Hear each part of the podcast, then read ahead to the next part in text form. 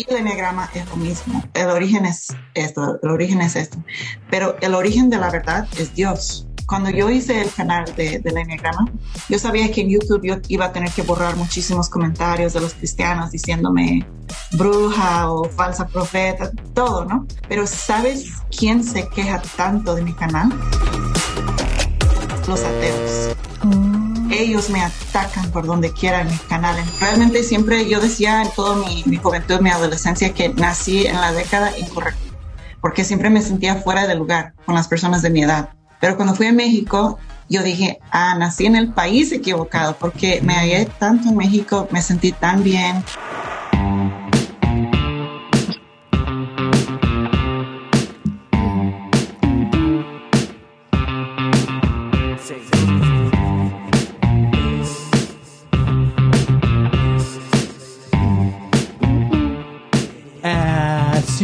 Amigos, bienvenidos a el Christian Podcast en español con Beto y Mili. El día de hoy tenemos una invitada de honor desde Tennessee que yo le titulé La Gabacha Latina. Pero antes de eso, Mili, ¿cómo estás el día de hoy? Vamos a presentarnos, vamos a ver cómo está el día de hoy el candor. Beto, vengo con toda la actitud. Siento que en este podcast vamos a aprender un chorro porque... Melissa, pues caminamos con ella en nuestro pasado y aprendí bastante de ella. Tenemos casi cuatro años y medio sin tener comunicación cercana, entonces no puedo esperar para saber más de ella y, yo sé que vamos a aprender el día de hoy. Así es, vamos a aprender un montón. Entonces estamos a punto de presentarles a Melissa, pero antes de eso quiero darles una noticia que, que el día de hoy tengo que sacar un emoji, Mili. ¿Estás lista para el emoji del día de hoy? No, no, no me van a salir con blasfemidades, ¿eh? Es que, ¿sabes lo que pasó en la Gran Bretaña? La Gran Bretaña suena así como la Gran Preñada. No sé por qué. bueno, la Gran Bretaña, Mili, acaban de elegir el primer primer ministro, ahora sí que valga la redundancia, el primer primer ministro de color. Así le llaman ellos. De color significa un no blanco. Entonces, es la primera vez, imagínate, en la historia de este país con tanta tradición. Increíble. Primer ministro, ya ha habido, por ejemplo, en uno de mis episodios pasados, tuve a un alcalde de Bristol, Inglaterra, que era una persona de color, pero esta vez es el primer ministro de color, entonces es increíble. Por lo tanto, mm. vamos a la... A ver, el belifómetro del día de hoy es inspirado. Y estamos inspirados con esta noticia. ¿Qué te parece la noticia, Mili? Pues, ¿por qué no, Beto? Sí me inspira porque entonces me da como la esperanza de que tal vez en este país de los Estados Unidos un mexicano va a llegar a la presidencia. You know, never know. Ya estamos este, globalizados y creciendo. Y si te, y si te fijas, Beto, eh. yo me he dado cuenta que hay un chorro de personas ya latinas en el poder.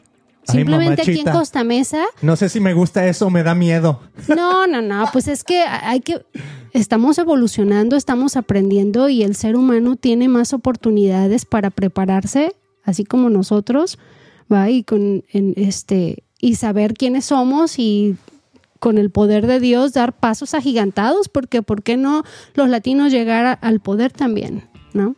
Así es. Que se está viendo cada vez más. Me encanta, Mili. Pues sin más ni menos, Bienvenidos a este episodio con Melissa Cruz. Vamos a presentarles Melissa Cruz, vamos a traerla aquí a la pantalla. Melissa, bienvenida. ¿Cómo estás el día de hoy? Hola, hola. Estoy muy bien, gracias por tenerme aquí. Excelente, desde Tennessee, ¿no? Sí, Nashville, Tennessee. Wow, increíble. Pues mira, desde California hasta Nashville, Tennessee, el día de hoy. Nos sentimos súper privilegiados de poderte tener aquí en este episodio. Y solo quiero decirle a la gente que nos está viendo y que dice, pues, ¿quién es Melissa y todo esto? Búsquenla en YouTube. Tiene un podcast que se llama el podcast del Enneagrama. Para muchos el Enneagrama es satánico y que no sé qué. Bueno, vayan y véanlo y ustedes podrán balancear y decir, ah, ok, creo que, creo que tiene puntos muy válidos. Y ahí está, hablan en cada episodio, hablan de los diferentes números del Enneagrama y cómo los puedes aplicar para entender mejor tus relaciones con otras personas, sobre todo pues como cristiano y a lo mejor personas que estamos en el ministerio te va a ayudar mm. muchísimo y tiene un montón de views, así es que chequenlo. Muy buena información ahí en YouTube. Mili, pues preséntanos a Conocimos a Melissa. Fue mi pastora por ah, dos años y medio. Me encantaría que estuviera más cerca, pero se fue far, far away, muy lejotes. Pero Melissa, ¿qué te parece si tú te presentas? ¿Quién es Melissa? ¿De dónde viene Melissa? Yo cuando platico contigo, este, al, principio cuando recién la conocí, Beto, fue así como un choque porque digo, ay, esta güera hablando ese español tan bonito. Así siempre me decían a mí también. Pero luego ya con el caminar del tiempo, pues yo dije, ah, esta es una paisana, a mí no me, no, no, me engañan. No me engañen. Pero cuéntanos un poquito, ¿qué te hizo, qué te llevó a México de misiones, Melissa? ¿Cuál fue tu motor? Yo soy Melissa, soy Melissa Cruz. Ah, lo que me llevó a México es que yo fui misionera. Yo acepté a Cristo a los 17 años y la iglesia que me evangelizó no me discipuló. O sea, simplemente me compartieron el evangelio, acepté el evangelio y así me dejaron. Mm. Entonces solo tenía el nuevo, eh, la Biblia que me habían regalado y el Espíritu Santo. Yo leía el Nuevo Testamento, veía lo que las personas hacían, aceptaban a Cristo y se hacían misioneros o viajaban con Cristo y predicaban. Entonces, para mí eso era como el siguiente paso que yo tenía que hacer. Entonces, a los 18 años me fui a México, Matamoros, Tamaulipas, de misionera, y ahí conocí a mi esposo. En dos meses nos comprometimos y ya tenemos más de 17 años de casado. Y muchas personas piensan que él me enseñó español, pero no es así porque yo ya hablaba español cuando lo conocí. Entonces, si él les dice que me enseñó, ya saben que no es cierto. Tú le enseñaste español, ¿no? Entonces, esa soy yo. Y he estado pastoreando con él. creo que teníamos un año de casado cuando plantamos la primera iglesia. Y todos estos años es lo que hemos estado haciendo. ¡Wow! ¡Qué interesante! ¿Y por qué no te quedaste en México? Nosotros siempre teníamos pensado quedarnos en México. Yo amo México. Realmente siempre yo decía en toda mi, mi juventud, mi adolescencia, que nací en la década incorrecta, porque siempre me sentía fuera de lugar con las personas de mi edad.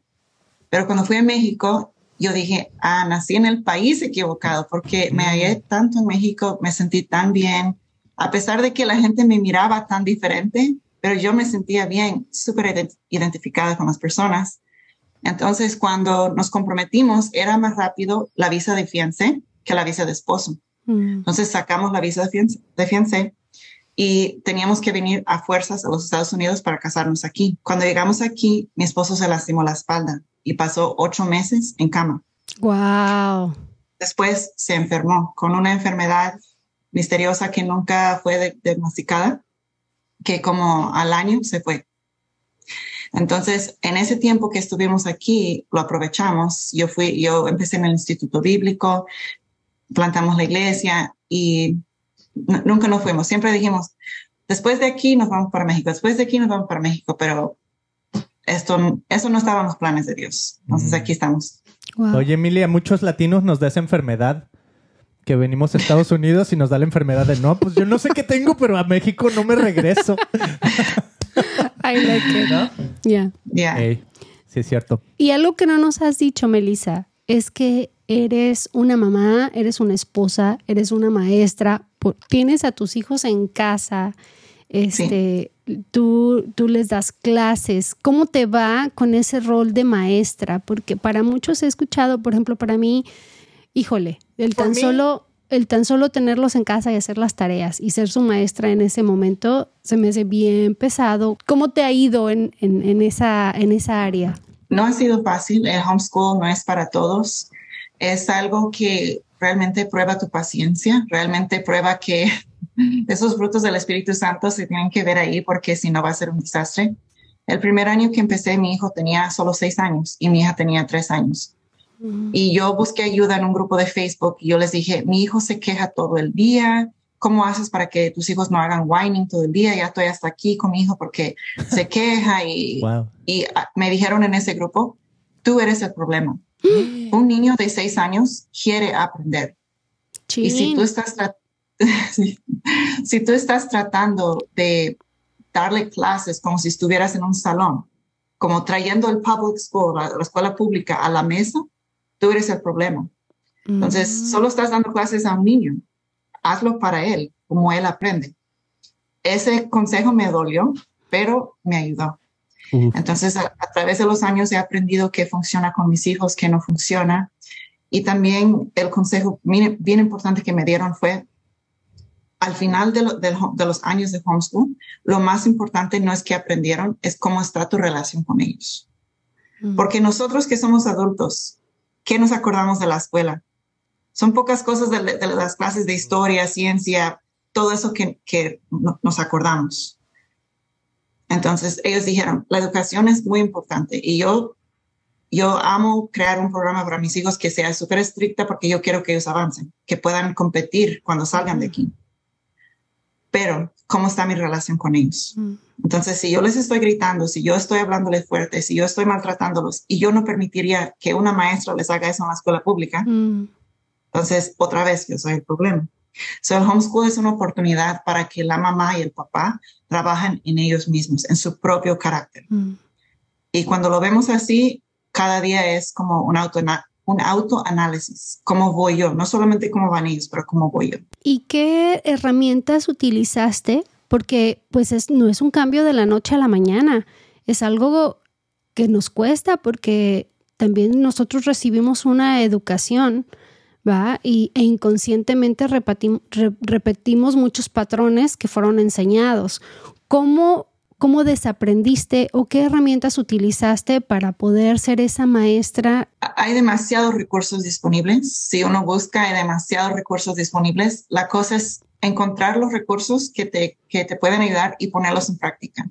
Y no darte un pase, porque muchas veces decimos, es que yo estoy cansado, es que yo estoy presionado es que así me enseñaron. Y es como un pase get out of jail free card que nos damos y, y no es así. Entonces yo siempre busco recursos porque en mí no están los recursos. Mm. Yo no crecí en una casa donde me tuvieran paciencia, donde me hablaran bonito, donde nada de eso. Entonces yo crecí con los gritos, regaños y todo, como todos, muchos de nosotros crecimos así. Entonces yo he buscado libros, podcasts, blog de mamás que, que yo digo, yo quiero ser como esa. Mm. Yo quiero ser como esta mujer y, y agarrar un poquito de, de, cada lugar. Y cuando alguien me da un consejo, en vez de, en vez de rechazarlo o sentirme mal, trato de tomarlo realmente y, aplicarlo. Porque yo quiero que mis hijos, un, ejemplo, en mi casa no, no era permitido estar ni triste, ni enojado, ni decepcionado. Si tú decías, ah, es que me hubiera gustado esto, pero deberías estar agradecido por lo que tienes. Ay. O, sí, todo lo que decías era como que no era permitido esa emoción. Mm. Entonces mis hijos trato de decir, ah, entiendo, yo sé que estás decepcionado. Yo sé que tú, como yo repito lo que ellos me dicen, sí, mm. estoy muy enojada porque pasó esto. Estás muy enojado porque pasó eso, ¿verdad? Sí. Ok, entonces trato de, de permitirles tener la emoción que ellos tienen. Y a veces sí tengo que cambiar un poco la, la, la perspectiva de ellos, pero primero dejo que ellos se expresen. Mm. esos son pequeños cambios que, que, dan un mayor salud emocional a nuestros hijos que podemos cambiar y, y espero que después ellos sean así con sus mm. hijos. Mm. Sí, como por ejemplo yo ahorita lo que escuché básicamente fue ser empático con nuestros hijos, ponerse uno en los zapatos de ellos y decir, chin, yo también me hubiera enojado que esto me hubiera pasado. Yo también me hubiera enojado que mi hermano me hubiera arrebatado el teléfono de mi mano y que lo haya aventado. O sea, esa actitud estuvo muy mal. Entonces tienes razón de estar enojado. Y a lo mejor yo también así frustrarme un poquito, decirle, estoy contigo, lo que hizo no está bien, pero hay que calmarnos, ¿verdad? Sí, sí, muy interesante. No podemos hacer que nuestros hijos entiendan que nosotros no tenemos tiempo para sus emociones. Mm. Cuando lloran, deja de llorar. Cuando se quejan, no se estén quejando. ¿Entiendes? Siempre los, lo que, la emoción que ellos tienen, si están felices y, riéndose, que se caen un poquito. O sea, eh, y es bien difícil parar, respirar y hacer un tiempo para sus emociones, porque si sus emociones son importantes para nosotros, ellos aprenden a poner atención también a sus mm. emociones. Sobre todo en la vida que vivimos, ¿verdad? Que te es tan acelerada y que uno quiere hacer multitask y terminar mil tareas al mismo tiempo, así como que, ay, ahorita no hay tiempo para drama, lo que sigue, ya, no pasa nada. Y cuando en realidad está pasando. Sí. Está buenísimo. Oye, eso me encanta porque, pues ya es que aquí hablamos también a veces de, Dios o de teología a, a nuestra manera de entenderlo, ¿verdad? Pero, por ejemplo, hace mucho tenía un podcast donde hablaba con un teólogo de no sé dónde, allá de Pensilvania, algo así. Y él nos decía, pues que Dios tiene emociones. ¿No? Entonces, porque era, la, pregunta era, oye, ¿por qué Dios a veces en el Antiguo Testamento es como enojado y, y mm. mataron aquí a mil? De hecho, en, el, en, el, en uno de los episodios pasados hablaste de que murieron 185 mil, ¿no? Y que Dios los mandó matar y que el ángel y que esto. Entonces de repente mucha gente ve el Antiguo Testamento como que, oye, pues Dios es malo, ¿no? ¿Qué onda? Y luego muchos entienden como el Nuevo Testamento, ah, Jesús vino y qué chido, él sí es fresón, a gusto, tranquilo. Pero espérame, es que muchos dicen, no, no es cierto, Jesús no es, no es tranquilo, o sea, Jesús viene y de repente anda con un látigo sacando gente también y todo. Pero a lo que voy es que eh, Dios tiene emociones. A mucha gente eso les puede brincar, pero Dios tiene emociones. Ahora, la diferencia, Jesús, lloró, O sea, la Biblia está llena de emociones. Y lo que me encanta es que lo que dice Melissa es que como papás no podemos suprimir las emociones de nuestros hijos, así como Dios tampoco suprime nuestras emociones. O sea, él no vio a, María y a Marta llorando y dijo, ah, ya, cállate, no llores. Este, a mí me encanta pues todo lo que han hecho como, como y pues como matrimonio que quiere plantar iglesias. No sé, ustedes vinieron a California, estuvieron plantando iglesias, ahora están en Tennessee, eh, estuvieron, bueno, ahorita creo que la iglesia se llama Mosaico, ¿no? Platícame un poquito acerca de, esta iglesia, cómo la lograron plantar, cuál es la visión, cuál es el propósito, eh, en dónde están ahorita, así como matrimonio y pastores de una comunidad. Latina latinos. Son muchas preguntas, son muchas preguntas en una. Entonces, Mosaico es una iglesia que estamos aquí en Nashville. De hecho, estamos en una ciudad que se llama Smyrna, que es como, está como 20 minutos de Nashville. Y estamos ubicados entre dos ciudades grandes, que es Nashville y Murfreesboro. Y Murfreesboro está creciendo mucho porque todo el mundo está saliendo de Nashville y se está yendo para allá. Y nosotros estamos en la salida de la autopista justo en medio de los dos. Mm. Entonces es la ubicación perfecta. Ah, se llama Mosaico, somos personas muy diferentes. Algo que encontramos aquí en Nashville que no estábamos esperando es que hay tanta gente de países diferentes. Más de la mitad de nuestra iglesia es de Venezuela. Algo que nunca me esperaba, porque antes de llegar aquí solo había conocido como cuatro venezolanos en la vida. Mm. La iglesia somos, creo que ahorita tenemos de 16 países diferentes. Wow. Es, es increíble. Todos los domingos tenemos traducción también al inglés. Hay alguien en un cuarto de traducción traduciendo al inglés y hay personas que, que llevan audífonos y están escuchando en inglés. A veces son parejas de las personas que están ahí, a veces son los hijos mm. adolescentes que no entienden el español bien. Entonces, es, es, lo que estamos haciendo. Es un lugar bello, bello, bello, hermoso hemos visto en estos años transformación en las personas increíble y estamos tan emocionados porque sentimos que lo que hemos sembrado por tantos años está dando fruto ahora. Mm. Y que este crecimiento que oramos desde que plantamos la primera iglesia, yo estaba reflejando que en un, concierto que hicimos en la primera iglesia, yo tenía 20 años, Ramiro 23, y yo estaba orando que Dios llenara ese edificio, que llenara el concierto y todo. No hubiéramos podido porque no teníamos la sabiduría, no teníamos la experiencia, no teníamos los herramientas internos que necesitábamos para dirigir a esa gente. Mm. Porque plantar una iglesia y pastorear a la gente es un gran trabajo, no es simplemente predicar, mm. es cuidar de esas ovejas, es ser un mentor. Es... Entonces, todo esto lo que está sucediendo ahora, oramos por años para verlo. Mm. Pero es ahora que Dios dijo, ok, ¿están listos? Lo que me pidieron, aquí está. Entonces, Oye. Y creo que también nuestro matrimonio llegó, está en el punto donde tenía que estar para sostener también este crecimiento. En Nashville fue que aprendimos a comunicarnos después de tantos años de matrimonio. Wow. Pero yo me comunicaba como muchas mujeres se comunican, diciendo muchas cosas, pero no diciendo realmente lo que quiero decir. Mm. Y él se comunicaba con muchos hombres que no hablan. Mm. Entonces. A señas. wow. Esas herramientas internas, o sea, ¿a qué te refieres o cómo, cuáles son las, las herramientas que ahora sí tienes que antes decías no teníamos, no lo hubiéramos logrado? Eh, la comunicación, ¿qué más puedes decir que son herramientas que Dios te ha dado ahora? Yo creo que la comunicación entre él y yo, muy importante. también yo en el principio de la en la primera iglesia que plantamos, yo quería que toda la gente estuviera contento.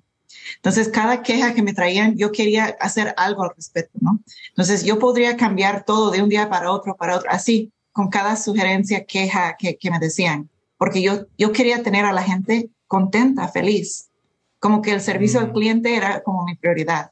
Y ahora yo sé que si Dios me ha dado una visión y si Dios me ha dicho así lo vas a hacer y me está usando a mí con mis pensamientos y mi, mi personalidad y todo, no, no puedo cambiar todo nada más con cada queja que se viene, porque ahora somos como 250 personas que están llegando.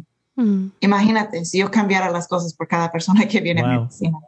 Entonces, eso yo he aprendido a ser más firme. Tomo consejos, escucho a la gente, pero sí puedo ser firme porque Dios me, si Dios me ha puesto un liderazgo es para que yo sea líder. Mm. Eso es una de, de, las cosas. También, yo no quiero hablar mucho por Ramiro porque él no está, no quiero decir que, que ha aprendido, cómo ha cambiado, pero puedo hablar por mí, que también yo tenía mucho miedo a la, la confrontación.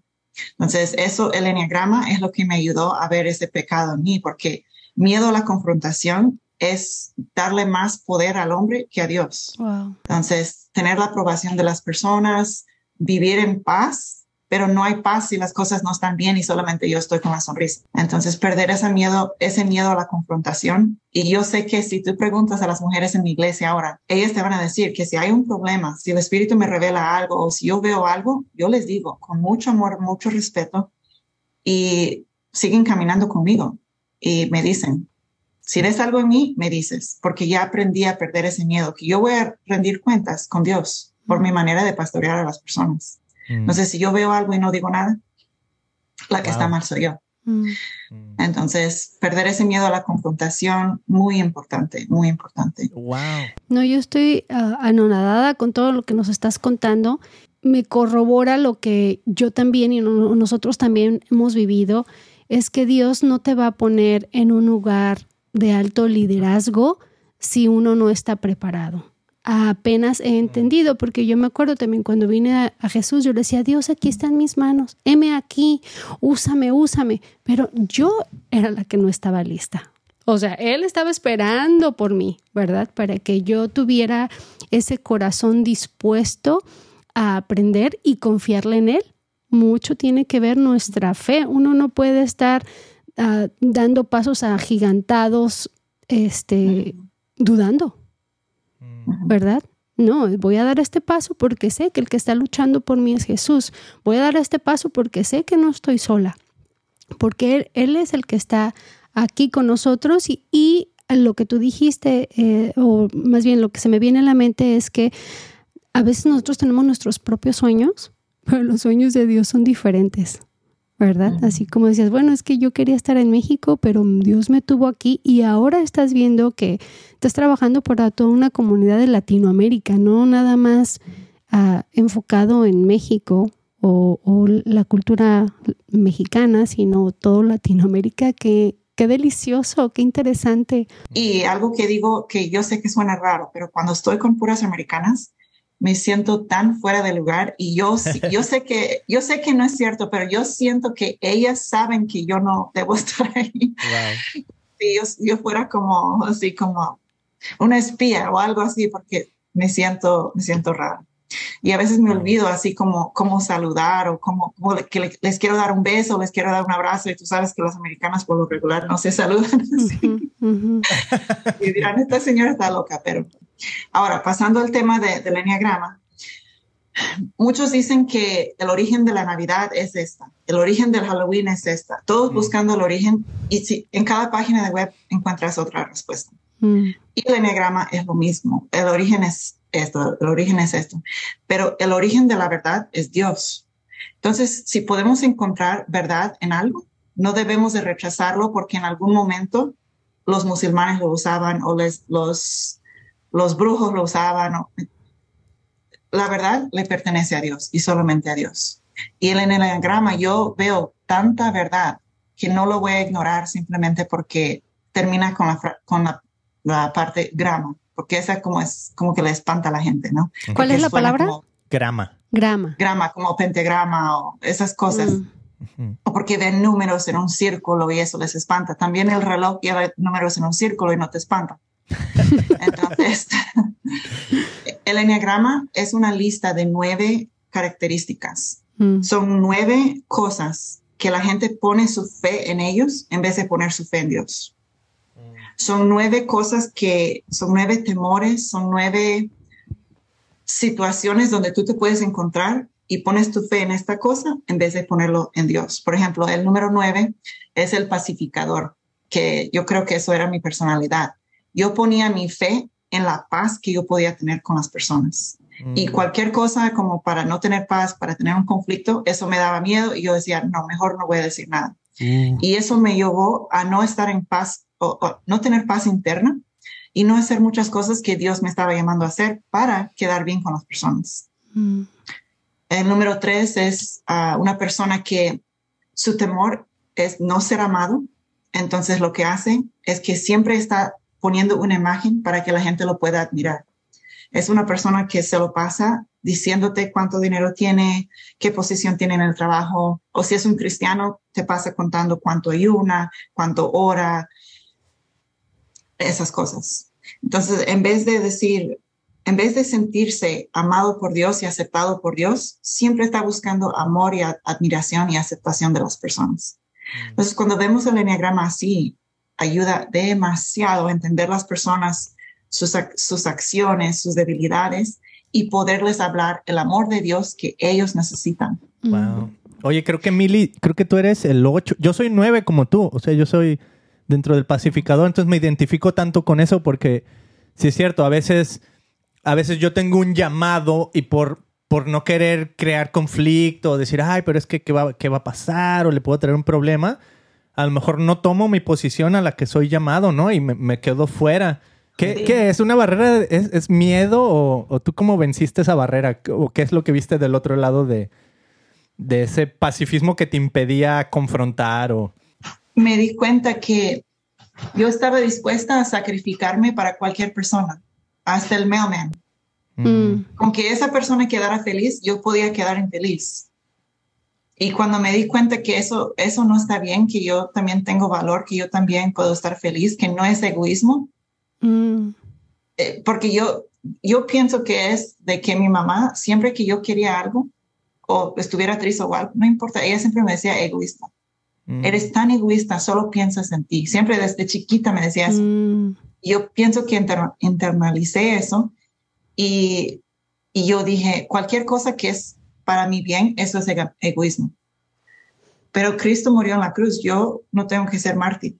Mm. Yo vivo mi vida al servicio de todos y siempre voy a ser esa persona que vivo y sacrifico para que los, los demás estén bien. Mm. Pero hay muchos sacrificios que Dios no me ha pedido que yo haga. Mm. Porque, no, porque Beto, hay una diferencia en que sacrificarte para que el Evangelio crezca o sacrificarte para que la otra persona esté feliz. Mm. Y Dios no me, ha, no me ha pedido hacer feliz a todo el mundo, me ha pedido predicar el Evangelio. Ah. Entonces, distinguir entre cuál es el objetivo de este sacrificio. Entonces, ahí está la sabiduría. Sí, ¿por qué me vas a decir, por qué me vas a decir que sí? ¿Para quedar bien con el hombre o para quedar bien conmigo? Andy, pues está bueno. Buenísimo. Cuando yo hice el canal de, del Enneagrama, yo estaba esperando todas las llamadas, textos, las críticas de los cristianos. Yo sabía que en YouTube yo iba a tener que borrar muchísimos comentarios de los cristianos diciéndome bruja o falsa profeta, todo, ¿no? Yo estaba esperando eso. Pero ¿sabes quién se queja tanto de mi canal? Los ateos. Oh. Ellos me atacan por donde quiera en mi canal, en todos mis videos. Los ateos están enojados conmigo porque el enneagrama es algo que la gente usa en vez de ir con Dios para su sanidad. Entonces tratan de usar el enneagrama para descubrir el problema y resolver el problema, pero no pueden porque mm, con sus propias fuerzas. La solución está en Dios. La solución no está en la psicología.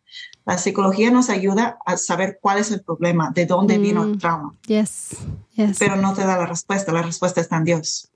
Entonces, en el canal, si tú lees los comentarios, ves persona tras persona, no metas a Dios en este asunto. O muchos me dicen, porque al final es cuando yo, después de explicar el problema, doy la solución, que siempre es Dios. Mm. Entonces, muchos comentarios me dicen, ibas tan bien hasta que metiste a Dios, todo iba de maravilla. Me encantaba. Wow. Este, este, video estaba perfecto hasta que mencionaste a Dios. Mm. Pero del otro lado, muchos ponen comentarios ahí. Estoy llorando. Nunca, nunca pensé escuchar este mensaje cuando hice clic en el video. Mm. Nunca pensé que Dios me podía aceptar con estos defectos. Mm. Nunca pude verme en, en la luz de, del amor de Dios como tú lo pusiste. Porque las personas, porque mi, mi, cuando tú estás buscando enneagrama, no estás buscando la palabra de Dios. Entonces la gente busca enneagrama y me encuentra a mí. Mm. So, ah, mi, mi, canal ha sido bastante evangelístico y eso no es lo que yo estaba pensando. Uf. Oye, eso está, está increíble porque, o sea, me encantó cómo empezaste, que dijiste, eh, la verdad de Dios es la verdad de Dios, ¿no? Entonces, ver el enneagrama como como que dentro del enneagrama es la verdad de Dios, que a final de cuentas te va, te va a apuntar hacia él y que es lo que la gente no puede, no puede encontrar, ¿no? Pero como como humanos, o sea, como, o sea, tenemos la imagen de Dios adentro de nosotros, entonces hay algo sin saber mm. adentro de nosotros que está buscando la verdad, ¿no? Entonces por eso llega en este canal sin, sin, sin querer, por, por, por así decirlo, o sea, llegan sin querer queriendo y, y se dan cuenta, o sea, dos tipos de personas, ¿verdad? Los ateos y los que simplemente están buscando la verdad. Y los ateos no, o sea, esa verdad los confronta. Y es casi, casi esa, esa misma palabra que usábamos, ¿no? Lo profético, o sea, lo que tiene que ver con, con cambiar y transformar tu carácter, eso que te confronta y dices, no, no, no, hasta aquí llegué, no puedo más, ¿no? Pero la otra persona que dice, aquí hay verdad. Y esa verdad me está apuntando a algo más profundo, que es Dios. Y se animan y dicen, empiezan a orar y todo eso. O sea, qué increíble, o sea, está chidísimo. Eso me encanta porque siento que hay... Necesitamos más de eso en todas partes, ¿no? Y sobre todo en el Internet. Pero qué buena manera de, de evangelizar en este, en esta, en el 2022, ¿no? Y de aquí para adelante, o sea, en el siglo XXI.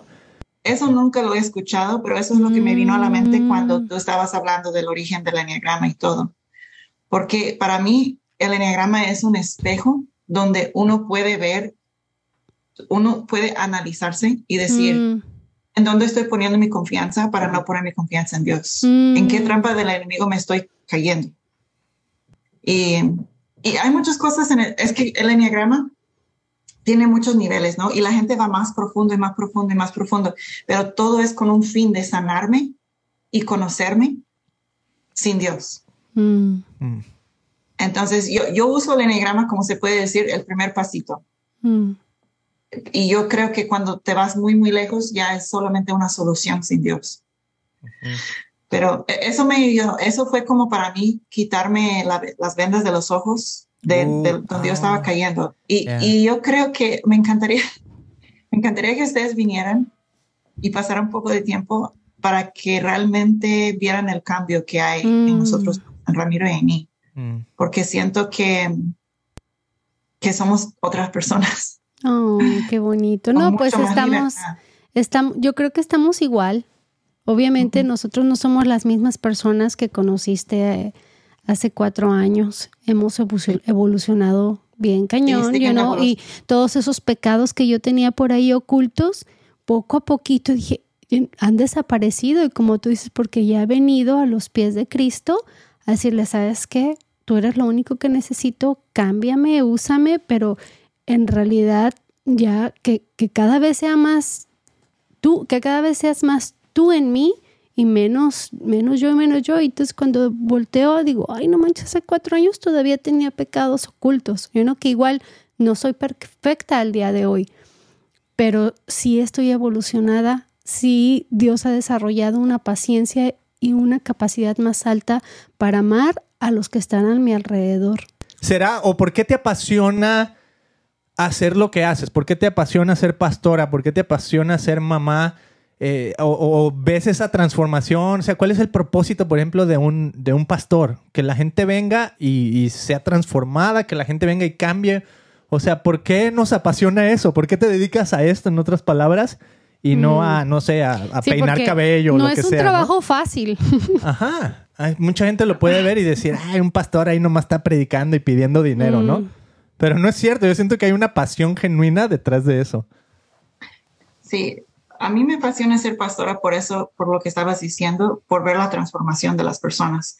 Yo no puedo salvar a la gente. Yo puedo predicar, pero el Espíritu Santo ilumina a la persona en ese momento, trae arrepentimiento al corazón de la persona. Yo nada más predico y yo no puedo transformar a la persona. Yo no puedo hacer que las personas cambien.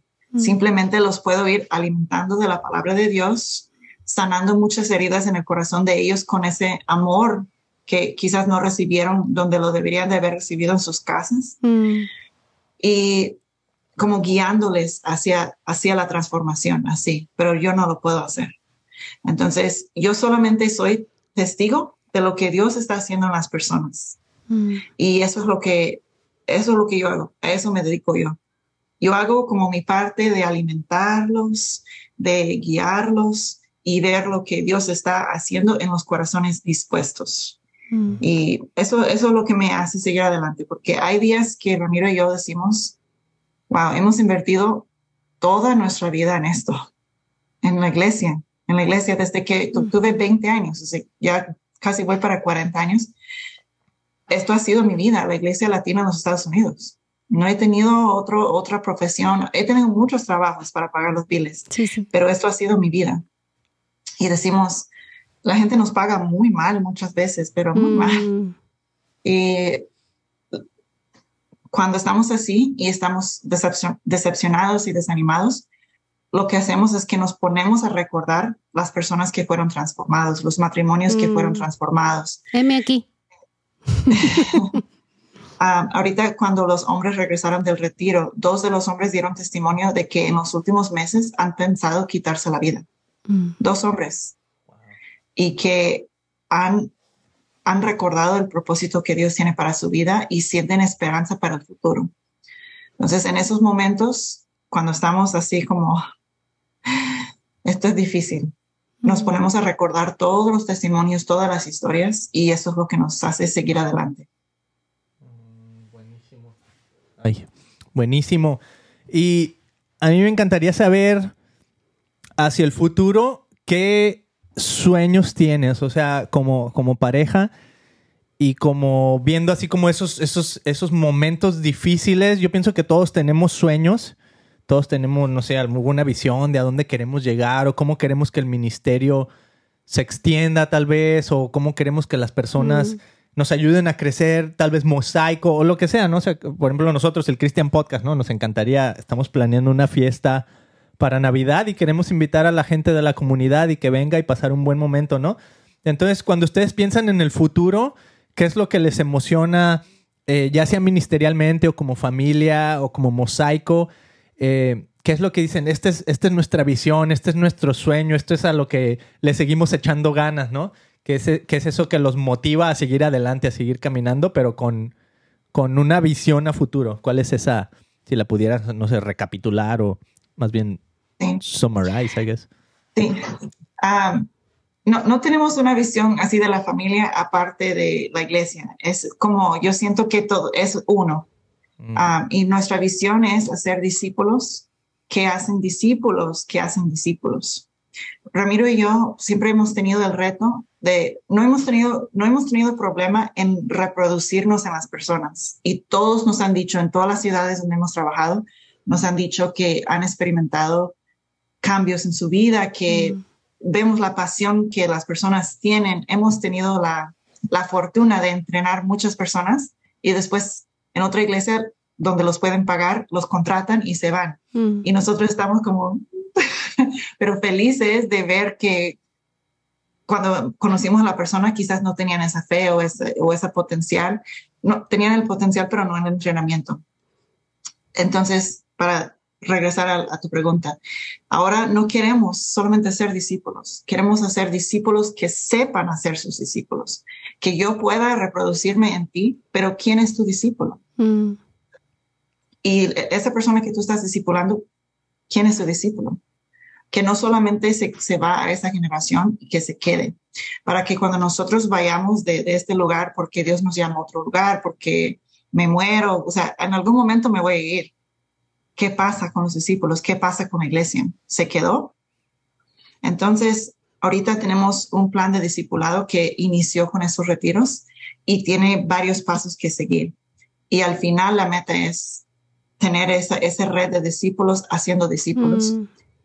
Y ya no irnos plantando iglesias, sino mandando pastores a plantar iglesia, mandando plantadores de iglesia con el conocimiento, los recursos que Ramiro y yo tenemos. Mm. Y cuando Ramiro y yo dijimos, que esto es lo que queremos hacer, Dios empezó a traer personas a la iglesia, pero muchas personas diciendo, yo quiero ser pastor. Se llegaban y decían, yo quiero ser pastor y quiero tener una iglesia como esta. Y algunos pastores, muchos pastores, si alguien llega a tu iglesia diciendo eso, te espantas, porque tu primer pensamiento es, ah, esta persona viene para llevarse ovejas y, y me va a dividir la iglesia. Pero cada vez que eso pasa, nosotros nos emocionamos porque decimos, ok, Señor, estás preparando a las personas. Mm. Y hemos estado preparando a estas personas para un futuro donde ellos pueden plantar su iglesia aparte de mosaico o con mosaico o ir a ser pastor en otra iglesia. Y estamos viendo que Dios está cumpliendo esa visión, que no venía de nosotros, que venía de Él, porque ya está trayendo las personas, los recursos. Y es, es es bello ver cómo él está cumpliendo su propio plan. Está bien interesante, Beto, porque precisamente yo estaba analizando cómo saber que es mi visión en mi carne o la visión de Jesús, la visión de Dios, cómo, cómo distinguirlo. Entonces me pregunté, ¿es bueno para mí como persona? ¿Me hace crecer en mi relación con Jesús? ¿Es bueno para mi familia? Y lo que voy a hacer o esa visión que yo tengo es buena para Jesús? Si sí, hazlo. Porque entonces esa visión viene de Dios. ¿Va? Porque, por ejemplo, yo tuve la oportunidad de trabajar al inicio de este año y dije, ¿es bueno para mí? No. ¿Es bueno para mi familia? No. ¿Y es bueno para Dios? Eh, maybe. Entonces dije, no.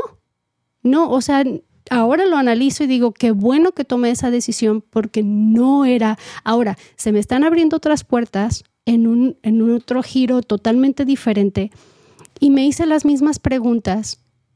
¿Es bueno para mis hijos? Sí. ¿Es bueno para mí? Sí. ¿Es bueno para Dios? Sí. Ay, me emocioné todita porque dije, esto es lo que Dios quiere que yo haga.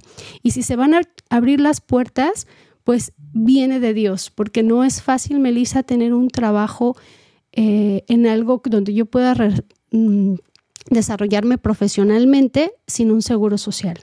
Si estas puertas se abren en esta non-profit, es porque eh, viene de Dios. Es, eso prácticamente necesito un milagro. Y no estoy ni nerviosa ni preocupada de nada porque digo, bueno, si Dios abre, la Biblia dice que hay puertas que no se cierran si vienen de Dios. Entonces, pues que se haga su voluntad y imagínate ahora con el tema que tú estás abordando de crear discípulos para crear discípulos, eso e, es nuestro propósito como seguidores de Jesucristo. A, e, eso somos llamados, ¿verdad? Llevar el Evangelio.